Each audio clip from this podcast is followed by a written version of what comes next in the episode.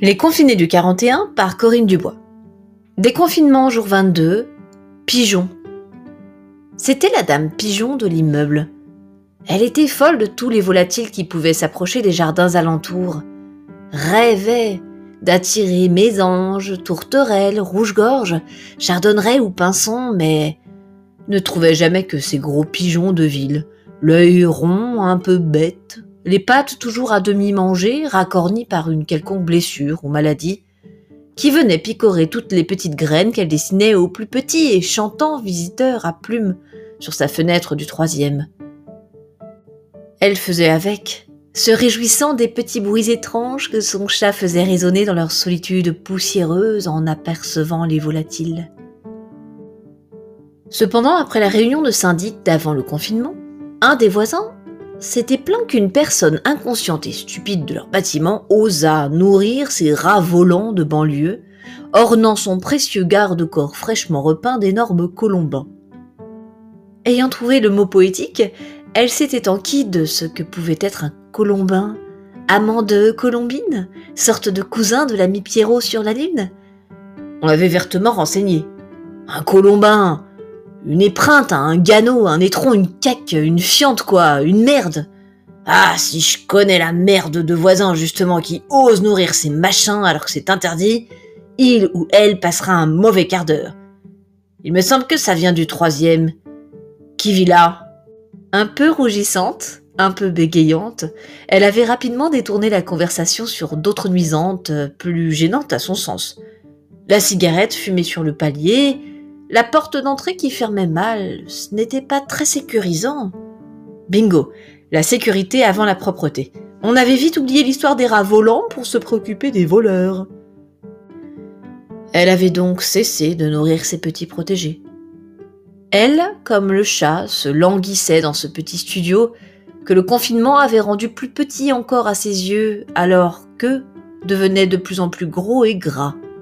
Ainsi, depuis le 11 mai, première phase du déconfinement, passait-elle tout son temps libre, entre deux séances de télétravail, dans les rues et ruelles de la ville, à la recherche de petits coins de verdure ou de jardins visibles à travers les grilles forgées, enlacées de glycines odorantes?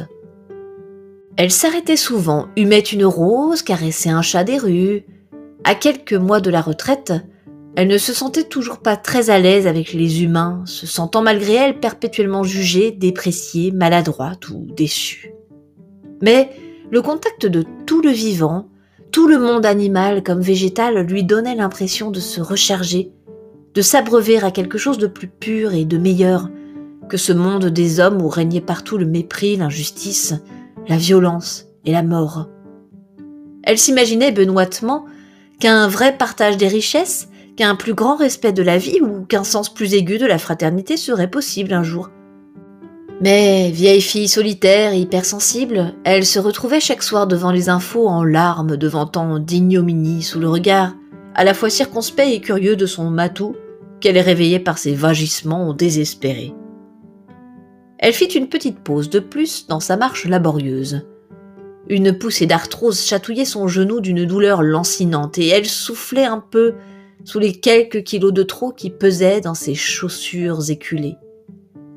Elle aperçut dans la vitrine fermée sur le trottoir d'en face son drôle de reflet culbuto.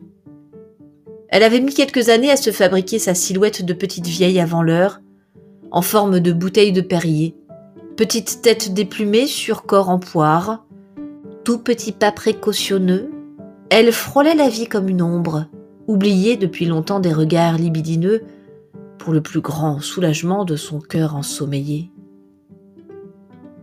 Juste au-dessus, un bruit d'aile lui fit lever la tête vers le cerisier le plus riche de fruits qu'elle n'avait jamais vu.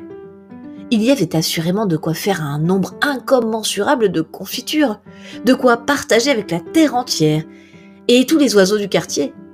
Les propriétaires de ce jardin étaient vraiment bénis. S'ils savaient comme on meurt dans quatre murs étroits, sans même un balcon, sans même un brin de soleil. Son couchant, à elle, avait été volé par l'immonde construction moderne de 27 mètres de haut, juste devant sa fenêtre. Ils étaient deux. Deux pigeons ramiers, magnifiques dans leurs costumes chamarrés, petits colliers blancs autour du cou, grands mouvements d'ailes entre les feuilles pour atteindre une cerise plus haute ou plus mûre. Ça, c'était du pigeon de première classe. Elle rit toute seule en se rappelant le poème ridiculement lyrique que prononce le personnage ignoble incarné par Poulvorde dans C'est arrivé près de chez vous. Pigeon, oiseau à la grise robe, dans l'enfer des villes, à mon regard tu te dérobes. Tu es vraiment le plus agile. Le dernier vers était absolument poilant de ridicule.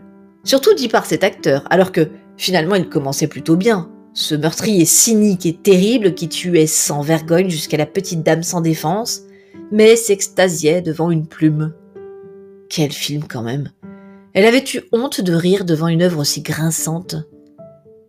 Elle se sentit tout à coup heureuse sans trop savoir pourquoi, en regardant ces immenses colombidés s'ébattre euh, ainsi joyeusement et remplir leurs jabots de fruits entiers, comme dans un concours d'avaleurs de tartes.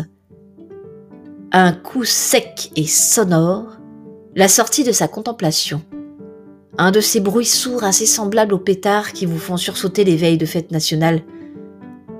Un des oiseaux tomba lourdement au sol, disparaissant dans la partie du jardin qu'elle ne pouvait voir, derrière les grilles et la haute haie, cachant ce petit paradis aux curieux.